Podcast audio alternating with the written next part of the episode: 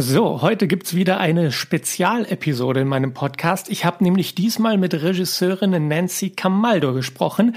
Sie hat die Münchner Filmhochschule abgeschlossen und ihr erster Kinofilm startet jetzt aktuell.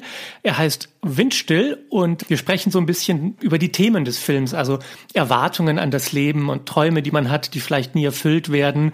Wir sprechen über den Druck, den man manchmal hat, eben immer irgendwas Größeres erreichen zu wollen. Und wir sprechen natürlich auch darüber, welche Last so auf den Schultern liegt, wenn man Regisseurin bei einem Film ist. Es gibt auch Momente, wo ich die Krise bekomme, innerlich, und ich weiß, oh scheiße, was mache ich jetzt oder wie soll ich das jetzt machen? Mein Motto ist es dann einfach, auch wenn ich mir nicht sicher bin, ich fake es einfach, dass die Leute denken, ich bin, ich bin in dem Moment sicher. So. Fake it till you make it. Ja, fake it until you make it.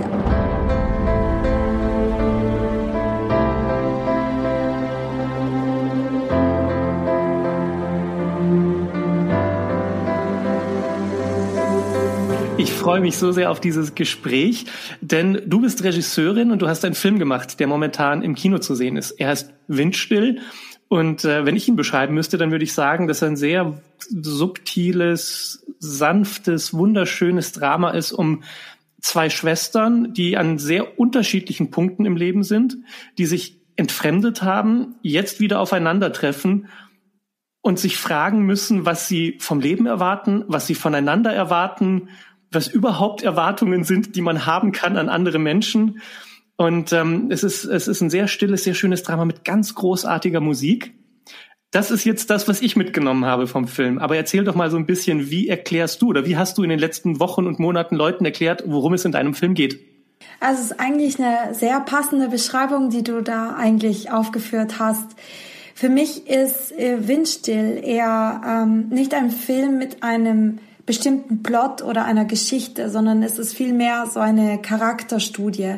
Eine Charakterstudie über Menschen, die in ihrem Alltag, in ihrer Comfortzone gefangen sind und dass sie von diesem Alltag eigentlich gefangen sind, weil sie irgendwie unzufrieden sind oder heraus oder einfach überfordert sind mit den, äh, mit verschiedenen Aufgaben, die der Alltag ihnen stellt.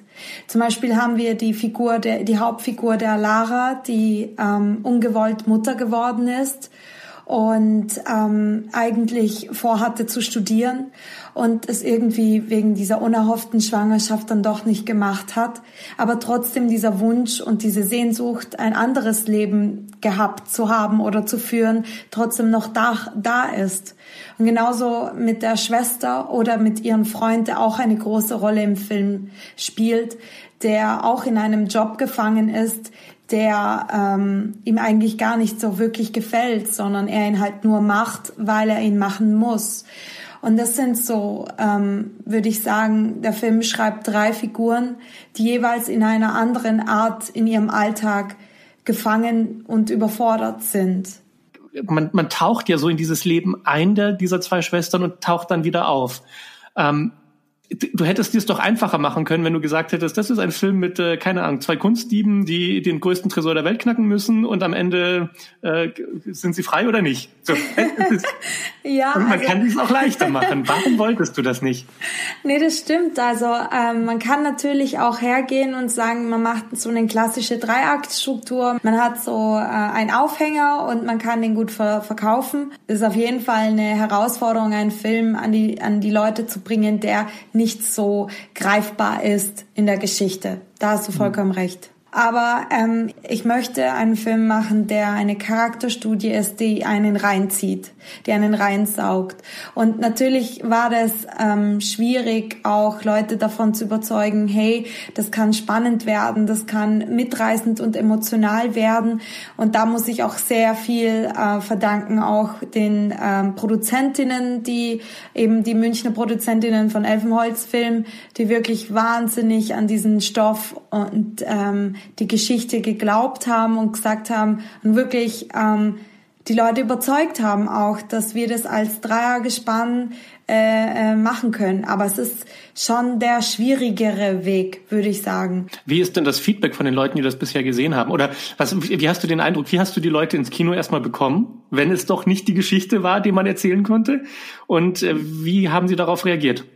Also ich hatte wirklich ein tolles Feedback von allen, die drin waren, von vielen, die drin waren, die äh, gemeint haben, dass sie, dass sie diesen Film mit nach draußen nehmen, dass es nicht so ein Film ist, der endet und der Abspann läuft und sie gehen nach Hause und waren entertained, sondern er lässt sie voll reflektieren und er lässt sie über sein eigenes Leben äh, nachdenken. Und das ist für mich so einfach äh, einfach ein sehr großes Kompliment, wenn das ein Film schaffen, schafft, dass der Zuschauer sich so emotional damit verbindet, dass ähm, er den dann noch mit nach Hause nimmt und äh, darüber reflektiert.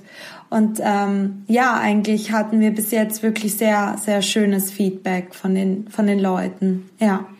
Ich hatte auch den Eindruck bei mir, so meine Erfahrung war, dass er mich ein bisschen auch an eine Serie erinnert hat, wo es ja darum geht, die Menschen zu begleiten, die Figuren in dieser Serie über die verschiedenen Dinge hinweg äh, dabei zu sein. Und ich finde, eine Serie, eine letzte Staffel einer Serie endet dann immer gut, wenn man das Gefühl hat, dass diese Charaktere der Serie jetzt noch ein interessantes Leben vor sich haben. Man ist selbst nicht dabei, aber man freut sich für sie, dass es cool wird. So.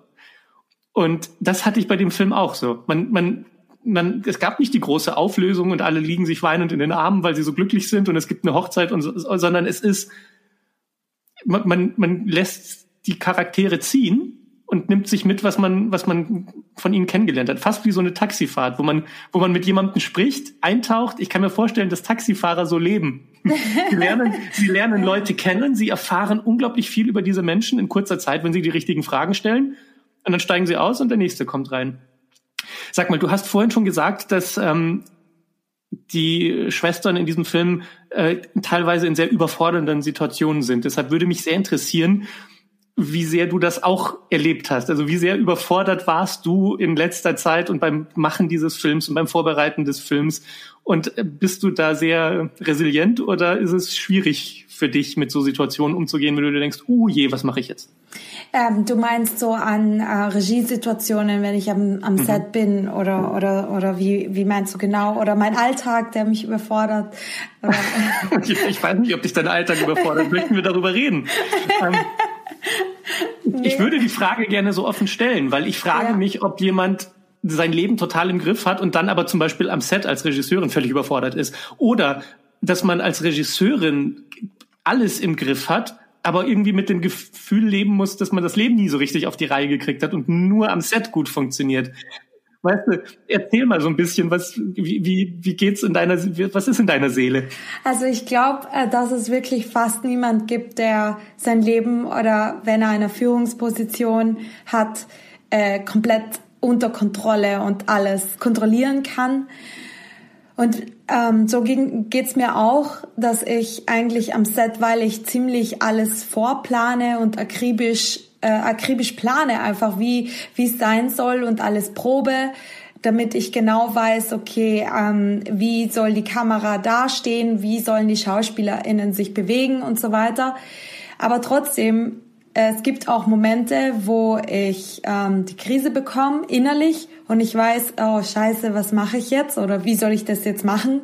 Mein Motto ist es dann einfach, auch wenn ich mir nicht sicher bin, ich fake es einfach, dass die Leute denken, ich bin, ich bin in dem Moment sicher. So. Fake it till you make it. Ja, fake it until you make it. Aber trotzdem, natürlich gebe ich dann äh, zu, okay Leute, ähm, jetzt ist gerade, ähm, muss ich mal gerade nachdenken, äh, gebt mir eine Minute, ich schaue mir das kurz am, auf dem Screen nochmal an und flüster dann meinem Kameramann oder meiner Kamerafrau zu, scheiße, ich weiß gerade nicht, das schaut, das funktioniert nicht, wie soll man es jetzt denn machen? Wissend immer, dass es menschlich ist, dass ich gerade unsicher bin oder nicht alles im Griff habe. Und wissend, dass ich auch darauf vertrauen kann, dass ich mit Menschen arbeite, die mich auffangen und die mir dann helfen können, sollte ich in einem Moment eben unsicher sein oder nichts im Griff haben. So. Ich frage mich, ob das vielleicht auch was damit zu tun hat, dass man als Regisseurin einen Druck spürt, so ich muss es jetzt allen beweisen, so wir kriegen jetzt mehr Chancen, deshalb dürfen wir nicht schwach sein, was ja natürlich Quatsch ist, weil es ist ja völlig geschlechtsunabhängig, niemand hat eine Kontrolle am Set. Hast du das Gefühl, so, du musst als Frau umso mehr beweisen oder ist das nicht so? Also ich muss sagen, das kann, glaube ich, jeder und jeder eher ähm, eher subjektiv beantworten. Für mich, ich würde mir dann selbst nur im Weg stehen, wenn ich denken würde, oh okay, ich muss als Frau, muss ich mich jetzt irgendwie anders beweisen. Also ich glaube, dass jetzt einfach die Zeit da ist, sich nicht mehr zu beschränken, okay, ich bin eine Frau und ich bin ein Mann oder ich bin was auch immer für ein Geschlecht, sondern ähm, da habe ich mich nie verunsichern lassen, weil es darauf ankommt, wer bin ich als Führungsposition. Mhm. So, ja. Glaubst du denn, es gibt grundsätzlichen Unterschied, wie, wie Frauen und Männer Regie führen? Weil also oft sagt man ja auch, na, es ist so schön, dass Frauen ihre Perspektive mit reinbringen. Und ich denke mir, nö, Menschen sind Menschen und ich kann an einem Film doch nicht erkennen, ob der von einer Frau oder von einem Mann gedreht wurde in den meisten Fällen. Ähm, wie, wie siehst du das? Findest du, Frauen haben eine andere Stimme, die auch gehört werden muss? Oder ist es eben diese universelle menschliche Erfahrung? Und warum sollen Frauen nicht genau die gleichen Chancen haben, das zu erzählen, wie Männer auch? Also ich bin da absolut d'accord, weil ich mag das überhaupt nicht, weil es gibt ja manche Stimmen, die dann sagen, ja, die, der, die, die weibliche Perspektive und, und so weiter. Und das ist halt einfach die unter Anführungszeichen männliche Perspektive, die wir seit Jahrzehnten vordergründig jetzt in Filmen und Fernsehen sehen, ist aus einer Gesellschaft erwachsen. Mhm. Aber ähm, für mich ist genauso wie du sagst, Mensch ist Mensch und ähm, es gibt einfach nur, wo ich sage, manchmal ähm, unterscheidet sich das aber, diese Perspektive, wenn man so an Repräsentation nachdenkt. So zum Beispiel, wenn ich Frauenfiguren habe, wo jetzt nur ein reines Männerteam, jetzt blöd gesagt ein reines äh, cis-hetero-Männerteam daran geschrieben hat, dann ähm, ist es, glaube ich, immer noch schwierig, dass diese Frauenfigur so authentisch erzählt werden würde, wie es jetzt ähm, eine Frauenteam es schreiben würde, weil man halt einfach in einer Gesellschaft eben als äh, cis-hetero-Mann lebt oder was auch immer welches Geschlecht lebt.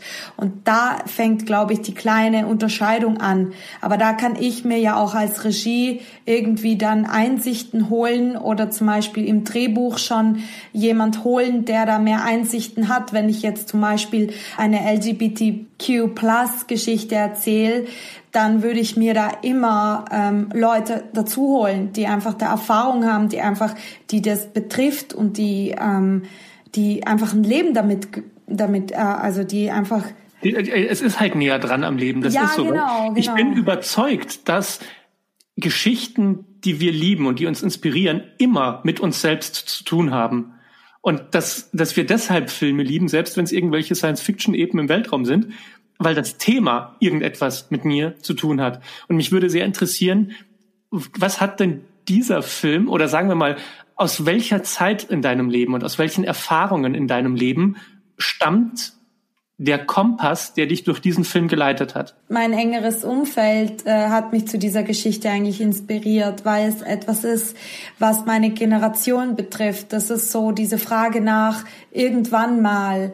Ähm, das sind diese Wünsche, Träume und Sehnsüchte, die jeder von uns hat und manchmal in meiner Generation ziemlich lähmend sein können, weil du halt einfach tausend Optionen machen und erleben kannst im Leben und dann einfach schwierig ist, sich definitiv für etwas zu entscheiden. Aber dann ist es ja nicht so, dass das Leben dann nicht passiert. Also wie in der Figur, äh, die Mutter geworden ist unverhofft, dann passiert so etwas und das ist schon erstmal ein Bruch in deinem Leben. Und ähm, es ist auch äh, so, dass in meinem Umfeld auch äh, Freundinnen von mir Mutter geworden sind. Ich bin selber nicht Mutter. Was ich spannend fand, auch, dass es so wenig realistische Eindrücke im Fernsehen und im Film gibt über was wirklich Mutterschaft und Vaterschaft ist, dass das meistens auch äh, nicht nur Liebe, Freude und Eierkuchen ist, sondern halt wirklich auch eine Herausforderung ist, die man nicht einfach nur abge die man nicht abgeben kann, sondern wo man halt einfach mit der Überforderung lernen, also leben muss. Hm. Genau. Ja. Ich, ich finde auch, ich weiß nicht, ob du mir dazu stimmst, aber wir sind insgesamt dieses ganze Thema Toxic Positivity. Genau weil wir so viel erreichen können, müssen wir so viel erreichen. Wir müssen immer gut drauf sein und alles ist toll. Und dann kommen soziale Medien dazu, wo wir immer nur präsentieren, wie toll wir im Urlaub sind und was für tolles Essen wir kochen und alles. Dieser Druck, großartig zu leben, mhm. führt doch dazu, dass das Leben schrecklich wird, oder? Aber total, weil es ist ja schon so, dass ähm, Alltag und ähm, vielleicht auch nicht die ganze Zeit Freude und Lachen der, den größten Teil unseres Lebens ausmachen. Wir, wir arbeiten, wir gehen Sachen äh, an und du hast vollkommen recht, das ist so eine toxische Welt, die sich da online aufgebaut hat, dass man voll immer irgendwie ähm, jede Sekunde genießen muss und das ist ein unfassbarer Druck, der sich aufbaut, dass dann auch alles immer irgendwie perfekt ausschauen muss, egal was man macht. Sogar das Essen muss perfekt auf dem Teller äh, präsentiert sein, dass man es fotografieren kann. Es sind einfach mhm. so viele Aspekte, die, die das gerade so toxisch machen und das auch sehr lähmend ist für, für viele Leute. So. Glaubst du denn, man braucht Träume und Erwartungen an das Leben? Oder wäre man nicht glücklicher ohne? das ist eine schwierige Frage. Ich denke mal, dass Träume total lebensnotwendig sind. Wenn wir nicht unser Leben auch irgendwie träumen würden oder eine Fantasie darüber hätten, dann wäre das Leben, glaube ich, echt trist weil es einfach sehr schön ist, dass wir in andere Welten auch nur in unserem Kopf eintauchen können.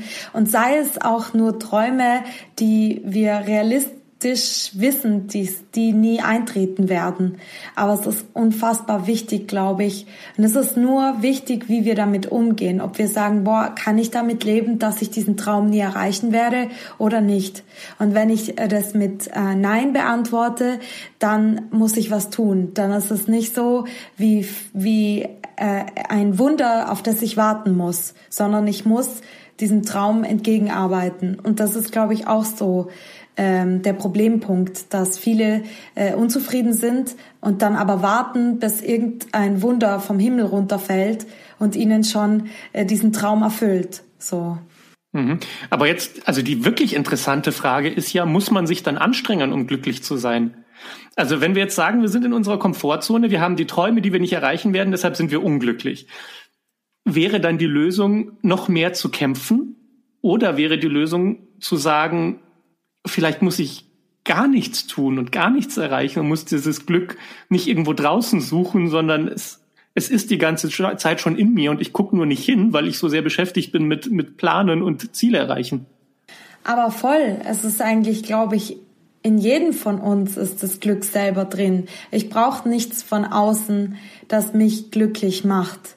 Und das ist aber die große Herausforderung, ist ja zu wissen, und zu sagen, okay, ich bin glücklich so, wie es ist oder so, wie ich bin, ähm, glücklich zu sein, das ist auch etwas, was man lernen kann, glaube ich. Mhm. Aber es ist eine sehr schwierige Frage, weil ähm, da kommen wir wieder dazu zurück, weil wir eben alle auf Social Media unterwegs sind oder im Internet unterwegs sind, dass wir so vielen Inspirationen ausgesetzt sind und so vielen anderen Lebensentwürfen ausgesetzt sind, dass es da sehr schwierig ist, sich nur auf sich zu konzentrieren und zu sagen, ja, ich, ich habe das schon so schön wie möglich oder ich bin total glücklich. Weil Man kann uns, seinen ja. eigenen inneren Frieden ja schlecht auf Social Media posten. Das ja, ist das Problem. genau, genau. Man kann es eigentlich, ich kann mich selber äh, nicht so gut auf der Couch am Abend posten und sagen, ich habe das Glück gefunden. So. Ja, das ist keine Story. So. Und da sind wir wieder bei dem Thema, was ist eigentlich eine Story und braucht es eine Story? Das finde ich sehr interessant. Ähm, also gerade die letzte Szene, und ich möchte natürlich nicht spoilen, aber sie hat mich sehr erinnert an das Ende von La La Land. Und dieser Frage, was wäre, wenn? Wie oft fragst du dich, was wäre, wenn? Was wäre, wenn das nicht geklappt hätte mit der Filmhochschule in München? Was wäre, wenn alles anderes gewesen wäre? Ich frage mich das eigentlich nie, weil ich mir denke, ich kann da eh nicht zurück. Ich kann diese Entscheidung eh nicht anders machen, sondern ich... Ähm, ähm, denke mir eher, dass ich jetzt aufhören sollte, mein Leben akribisch in der Zukunft zu planen, weil äh, durch ähm, weil es eh nicht so planbar ist, hundertprozentig. Das habe ich jetzt auch in den letzten zwei Jahren sehr gelernt. Und dass ich dann eher irgendwie sage, okay, die Vergangenheit gehört zu mir, die Zukunft wird auch zu mir gehören, aber die äh, Gegenwart ist eigentlich das Geschenk, was ich damit vergeuden würde, indem ich sagen würde, was wäre wenn oder was wird passieren. Mhm. So.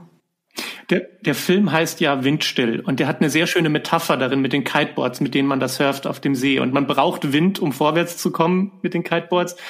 Und jetzt in diesem Kontext, mit dem wir gerade gesprochen haben, kann man, also wenn man, wenn man surfen will, ist Windstille etwas Schlechtes, weil man kommt nicht voran. Aber ein Moment, der komplett windstill ist, hat ja auch was sehr Friedliches. Und das, worüber wir gerade so gesprochen haben, so, also wie, wie windig muss es in einem drin eigentlich sein, im eigenen Kopf, damit man glücklich ist? Wie, wie, wie hast du diese Metapher in dem Film gesehen und benutzt? Und ihr habt euch auch für den Titel Windstill entschlossen. Also eigentlich eine sehr schöne Beobachtung von, von dir. Ähm, Windstill war für mich auch so der Begriff, der am besten darstellt, was das heißt, wenn es mal wirklich windstill ist und sich nichts bewegt, ob man denn da mit dem Leben glücklich ist oder nicht. Natürlich hat es was Friedliches, aber es ist halt nichts in Bewegung. Und das war auf jeden Fall so der Grundgedanke, dass es ein Titel ist, der das ähm, zeigt, dass wenn es windstill ist, etwas sehr Schönes auch sein kann, aber trotzdem, dass der Mensch ja nicht wie ein Baum äh, Wurzeln hat an einer Stelle, sondern halt wirklich Bewegung braucht, glaube ich. Äh, also in jeder Art bewegen muss, so mental wie körperlich, um glücklich zu sein. Mhm. Ich denke gerade auch darüber als Metapher zum Thema Meditation.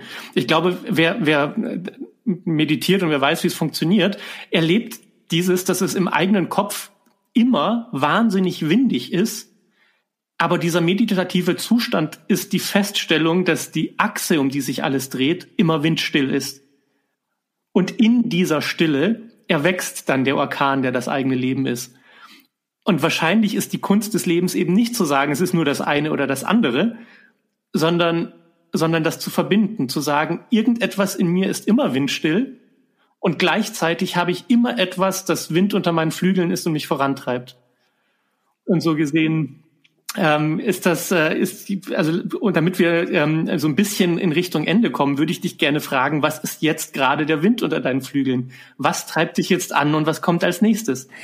Ja, also als nächstes würde ich sagen, ähm, ich bin ja so ein alter Genre-Fan. Ich mag eigentlich total alte Thriller und ähm, auch äh, ich bin ein Horror-Fan und ähm, ich würde jetzt sehr gerne meinen Debütfilm, das ist jetzt der aktuelle Wind. mhm. Und ähm, ja, und den schreibe ich aktuell und ähm, der wird diesmal äh, ziemlich anders werden und ähm, aber wie gesagt, ich bin jetzt noch am Anfang um, der Geschichte, aber es wird auf jeden Fall ein spannender Thriller. So, ja. Nancy, das war ein richtig schönes Gespräch. Vielen, vielen Dank dir und alles Gute in Zukunft. Danke. Nicht zu viele Erwartungen. ja. dir auch, ja.